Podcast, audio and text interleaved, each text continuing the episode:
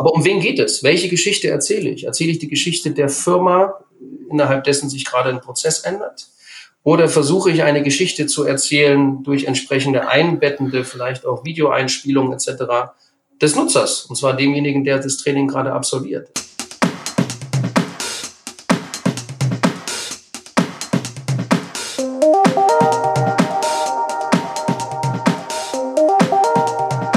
Herzlich willkommen zu einer neuen Folge der Lernkurve, dem Podcast für Fans von Corporate Learning and Communication. Mein Name ist Dirk Schwendt. Thema heute, welche Rolle kann Storytelling für gute Trainings spielen? Mein Gast dazu heute ist mein Kollege Daniel Smentek, Innovation Storyteller und Coach. Hallo Daniel. Hallo Dirk, grüß dich.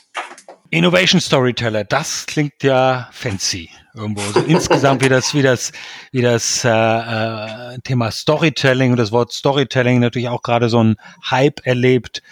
Ähm, vielleicht steigen wir gleich so ein. Was versteht man eigentlich unter unter Storytelling? Was verbirgt sich hinter dem Wort, was gefühlt jeder äh, Dritte irgendwo laufend erwähnt, der was auf sich hält?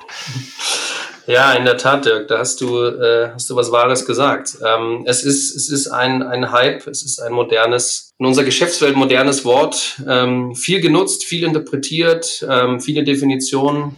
Und äh, auf der anderen Seite macht es äh, umso mehr Spaß, darüber mal zu erzählen, was es eigentlich sein kann. Ähm, fangen wir mal damit an. Es ist eigentlich überhaupt nicht neu. Storytelling. Wie viele Hypes, also auch das Thema, mit dem ich ja auch in Verbindung stehe, Design Thinking, auch das ist nicht neu. Äh, viele nicht wissen, über 50, 60 Jahre alt schon, was dahinter steckt. Ähm, beim Storytelling geht es noch ein bisschen weiter. Das ist sogar mehrere tausend Jahre schon alt, wenn man in die Weltgeschichte zurückgeht. Ähm, ging es schon an verschiedenen Stellen historisch gesehen darum, gute Geschichten zu erzählen, ähm, lebendige Geschichten zu erzählen. Ähm, und zwar immer dann, wenn es irgendwie darum geht, Menschen zu begeistern, komplexes Wissen vielleicht von Expertenlevel auf Laienlevel zu übertragen. Und äh, ja, das hat sich jetzt mittlerweile bei uns verankert in unserem Business. Dirk, du weißt selbst, eine unserer propagierten Top 5 Skills to succeed innerhalb von Accenture ist Storytelling. Und äh, ja, was ist es? Es ist ein Skill, wo ähm, man anscheinend aktuell glaubt, dass sie zu denen gehören, die den Unterschied machen. Es ist, wenn man es richtig macht, wenn man es richtig gut macht, finde ich, auch eine Kunst äh, auch in historisch gesehen. Es ist tatsächlich auch als eine Kunst wahrgenommen worden über viele, viele Jahre. Und äh, ja, es hat schon auch viel zu tun, auch in, in der Geschäftswelt mit dem Thema, was ja euch auch im, im Bereich Learning und, und Kommunikation ja auch um, umtreibt. Wissensmanagement, Kommunikation, Marketing, aber auch Innovation. Ne? Das ist also mein hm. zweites Steckenpferd. Da hat es eine große Rolle. Aber das Thema, also grundsätzlich Geschichten. Die Menschen hören ja gerne Geschichten. Ja, es würden sich sonst, sonst würden die Leute nicht, nicht Fernseh schauen, nicht ins Kino gehen, keine Bücher lesen. Alles ist voller Geschichten.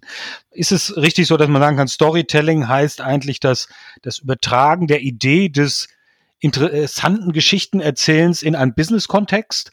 Oder äh, ist jetzt ist das äh, gar nicht zwingend der Fall, dass dieser Storytelling und Business irgendwo äh, zusammenhängen?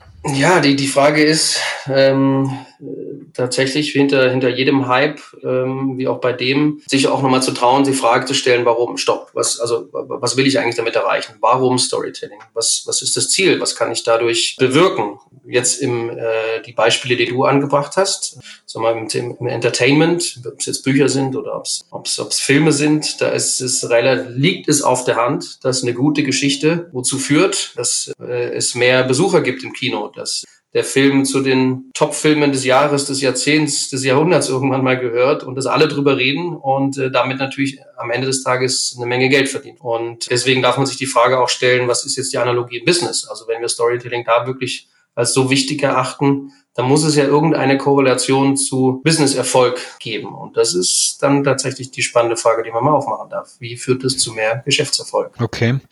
Und wie, wie kommst du dazu? Äh, was, was macht dich zum, zum, zum Experten für, für Storytelling? Ja, ja ähm, ist ja immer so eine Frage von Selbstwahrnehmung und Fremdwahrnehmung erstmal. Ne? Hm. ähm, und in erster Linie würde ich jetzt mal im Status quo behaupten, und das speise ich natürlich aus, aus, meiner, aus der Resonanz so quasi meiner Umwelt, aus Feedback äh, von Menschen, mit denen ich mich umgebe dass ich das anscheinend sehr gut kann. Und das äh, gleichermaßen. Ja, Daniel erzählt gern gute Geschichten. Genau, äh, der Berater, ne? Also gerade wenn man so im beratungsfremden Umfeld, dann sofort. Ich habe gestern mit meinen Kollegen von, von Fitfirm gesprochen, die ja bei uns auch dieses Stressresilienztraining machen, haben auch über Storytelling gesprochen. Und da war so Storytelling-Beratung, ja, ist ja klar, gehört da zusammen. Jeder Berater erzählt Geschichten.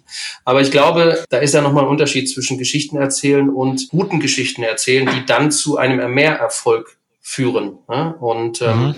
warum ich das jetzt kann oder gut kann, ich glaube, ich konnte musste, ob meiner Historie, wo wir sehr, sehr häufig umgezogen sind, ich glaube ich schon immer wieder auch als, als kleiner Bub von mir erzählen, ne, meine Geschichte erzählen, um mich einfach immer wieder in neue soziale Kontexte zu integrieren und bin dann Verkäufer geworden. Ja, auch Verkäufer dürfen Geschichten erzählen über ihre Produkte, dürfen begeistern, dürfen verkaufen. Da war der Geschäftserfolg natürlich ähm, dann auch lag auf der Hand. Und am Ende des Tages muss ich sagen, hat es aber auch irgendwann mal eine ganz, ganz bewusste Entscheidung. Das war Teil, als ich äh, meine Accenture-Karriere dann irgendwann mal so ein, zwei Jahre begonnen und schon am Laufen hatte, dass ich gesagt habe, für was will ich eigentlich stehen? Und äh, da gibt es ja immer so eine Differenzierung dann auch zwischen so etwas härteren Skills und äh, den softeren Skills. Und ich habe mich damals fürs Zweite entschieden und äh, tatsächlich gesagt, ich investiere, auch wenn es vielleicht ein bisschen mühsamer und längerfristiger sein wird, im, auf dem Lebensweg in, in diese Soft-Skill-Themen, die in das ganze Mensch-Thema eintauchen, weil das noch komplexere System das ja anscheinend zu sein. Und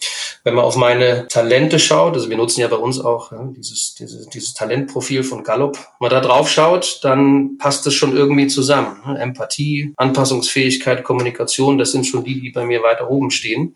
Und das sind schon Dinge, die haben was mit guten Grundvoraussetzungen für gutes Storytelling zu tun. Und so würde ich mal sagen, ist das ein bisschen begründet, warum ich das anscheinend okay. ganz gut kann und mir Spaß macht. Das gehört ja auch zusammen. Okay, cool. So, wir sind ja hier beim Thema Learning, Learning, hm. Learning Communication eigentlich.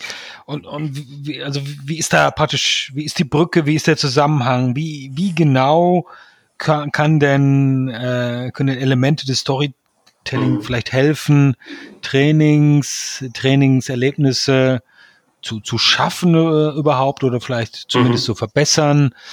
Ähm, hast du da Erfahrungen oder Ideen, mhm. von denen wir praktisch auch profitieren können in unserer schnöden Trainingswelt? naja, so schnell finde ich es ja erstmal nicht. Ähm, du weißt ja, ich habe äh, da selbst auch eine, äh, einen Link zu, zu dem gesamten Thema Change mhm. und Kommunikation. Ähm, Storytelling, wie, wie, wie, geht, wie passt das zusammen mit besseren Trainings? Wenn man das so ausspricht, dann ist ja schon mal eine ganz, ganz wichtige Grundannahme hier gesetzt, dass es überhaupt das Ziel ist. Also das ist schon mal super, dass man das schon mal so in Verbindung setzt. Das ne? Storytelling sollte zu besseren Trainings führen, weil sonst brauchen wir es nicht machen. Ähm, und äh, die Frage ist jetzt, da werden wir beide wahrscheinlich jetzt in dieser Runde nicht eintauchen. Was heißt denn bessere Trainings? Also das dann nochmal zu framen, woran macht man fest, dass ein Training besser ist? Da seid ihr dann die tiefen Experten im Sinne von Lernerfolgskontrolle. Ähm, aber wenn wir uns einfach mal jetzt, für jetzt den Moment darauf einigen würden, dass wir sagen, naja, irgendwo so diese Nutzerreaktionen wären schon irgendwie, die wir darauf hinweisen, dass irgendwie das Training ähm, äh, überzeugt hat, dass es verständlich war und so weiter. Und ich glaube, dahinter stecken so Attribute wie wenn man es schaffen könnte, eine höhere Konzentration, und wenn man es dann messen könnte, eine höhere Konzentration von Lernenden, Aufmerksamkeit, Begeisterung. Ähm, und da tauchen wir ja auch so ein bisschen in eben die begleitenden Themen rund um das Thema Change und Kommunikation, Change Commitment Kurve, erstmal wahrnehmen und verstehen kann. Commitment, das bildet sich ja auch in so Trainings- und, und Kommunikationsmaßnahmen ab. Aber ich glaube, wenn man da reingeht und das schafft, eine höhere Konzentration, mehr Aufmerksamkeit, mehr Begeisterung, ähm, dann führt es am Ende glaube ich, tatsächlich dann auch zu, zu mehr Erfolg. Da gibt es genügend Wissenschaft äh, dahinter, die, die einfach belegen, dass einfach ähm, 63 Prozent äh, von, von einer gewissen Zielgruppe, die da getestet wurde, beispielsweise zuletzt erst wieder genutzt, diese Studie in so einem Kontext, sich äh, die Geschichten besser gehalten, die Geschichte besser behalten konnten und fünf Prozent die Fakten. Ähm, Gibt es auch entsprechende Sprichwörter mhm. drumherum, die man sagen, ne, dass du ähm, dass Menschen sehr schnell vergessen, was du gesagt hast. Sie vergessen auch, was du getan hast, aber werden nie vergessen, wie du sie hast fühlen lassen. Und ich glaube, es geht dann in Richtung eben auch gewisse Emotionen zu triggern. Und dafür darf man natürlich dann verstehen, wie Emotionen äh, entstehen. Ich bin jetzt kein Arzt, bin auch kein Neurowissenschaftler, aber ich beschäftige mich natürlich dann schon im, im Zuge von Storytelling, auch wenn ich das unseren Stakeholdern in unserer Firma erklären, warum das jetzt sinnvoll ist, da rein zu investieren. Schon auch so ein bisschen das Wissenschaftliche da dahinter, ähm, dass wir eben andere Gehirnhälften ähm, auch ansprechen und äh, schlichtweg andere Hormone wie Cortisol ausgeschüttet werden über Geschichten versus Fakten, die zu mehr Aufmerksamkeit, Aufmerksamkeit führen. Also da gibt es eine Wissenschaft dahinter, die das schon ganz klar belegen lässt, dass eben dann diese Wirkungen bei Menschen, bei Zuhörern ähm, äh, im, im, Gehirn und dann somit auch, somit auch auf, auf emotionaler Ebene und eben dann eben auf so Dinge wie Konzentration, Begeisterung, Aufmerksamkeit, Aufmerksamkeitsfähigkeit etc. sich wirken lassen. Also, das kann ich, glaube ich, gut, gut nachvollziehen. Ja, Entschuldigung, ja. Und vielleicht noch eine Sache, weil sie tatsächlich relativ wichtig ist in unserem Business-Kontext, Dirk, die Währung Geschwindigkeit. Ja, also heutzutage, glaube ich, Geschwindigkeit bei jedem Thema, wie geht's irgendwie noch schneller? Ähm, und eines der, werden wir wahrscheinlich gleich nochmal drüber reden, was sind denn so Storytelling-Werkzeuge? Ähm, eines der Werkzeuge ist das Thema Bildsprache. 60 mal schneller lässt sich das durch unser Gehirn ver, verarbeiten als Wörter.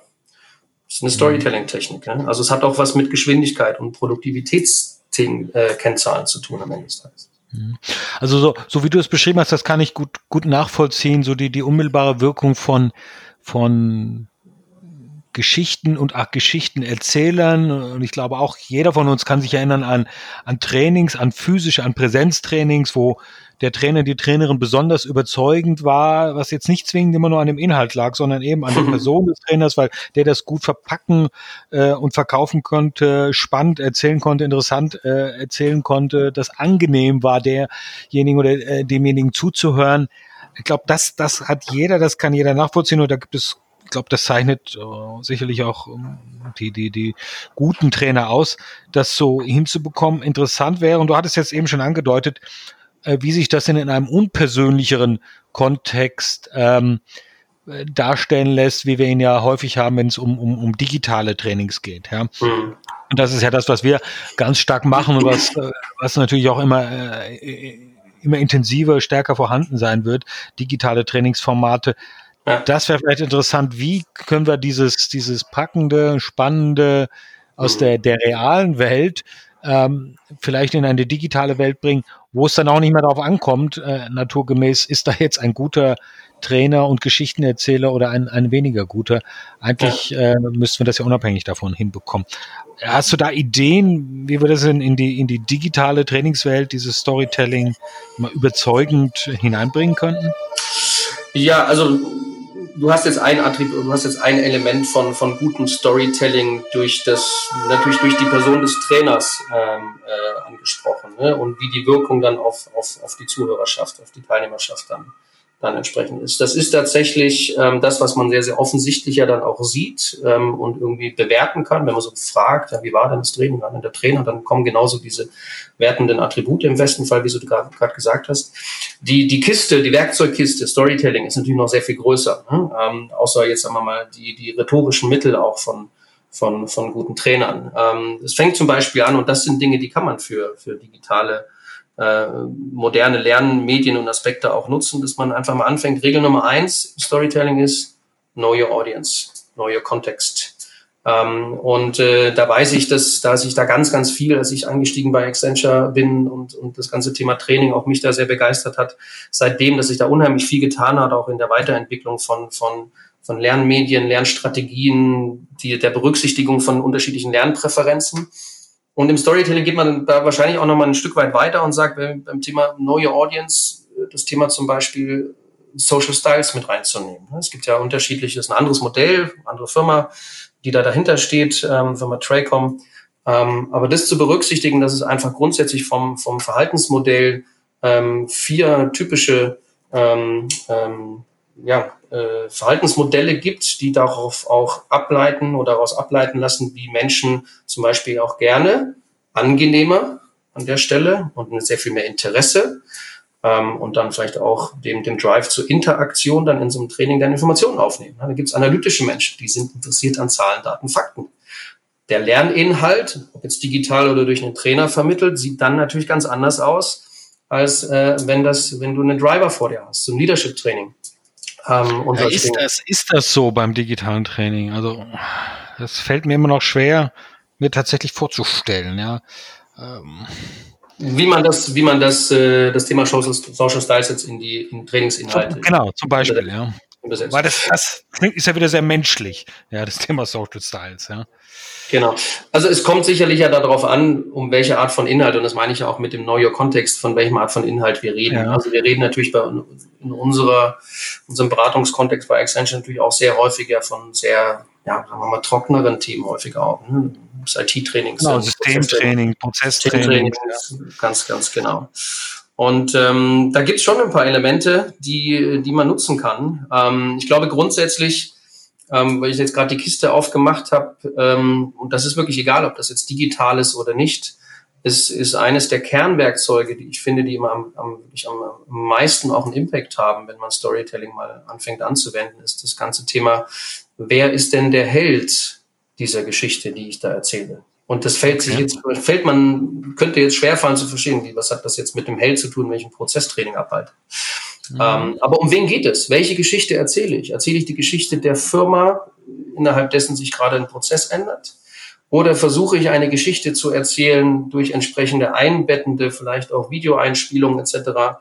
des Nutzers, und zwar demjenigen, der das Training gerade absolviert. Erzähle ich seine Geschichte. Und das ist eine ganz simple, eine ganz simple Technik, auch äh, wie man anfängt, E-Mails zu schreiben, wie man Konvers Konversationen führt, dass man eigentlich, auch gerade so im Bewerbungskontext sieht man das immer wieder falsch und richtig, dass ich nicht meine Geschichte erzähle, meine als Bewerber oder meine, der ich gerne hätte, dass ich eine Information vermittle, sondern die Geschichte des Erzählers, äh, des, des Empfängers, Entschuldigung. Und ähm, das lässt sich schon bewerkstelligen, dass man, dass man dann sagt, immer wieder stellt euch mal vor, und das kennt man immer bei solchen Scribble-Videos auch gerne, ein Tag im Leben von Nutzer A und dann wird erstmal die aktuelle Ist-Situation aufgemacht. Meistens sind das dann die, die painful Situations und die, die, die Herausforderungen, in der man sich gerade befindet, wo ja ein neues Tool, ein neues Prozess, ein neuer Prozessschritt etc.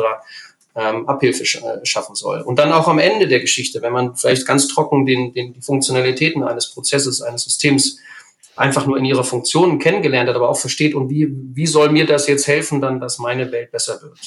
Also diese Art von Techniken lassen sich auch, glaube ich, in ganz trockene Inhalte ähm, auch zumindest mal in einer, in einer einbettenden Form auch entsprechend ähm, äh, äh nutzen und auch dann somit eine Art Storytelling auch auf solche Inhalte anwenden.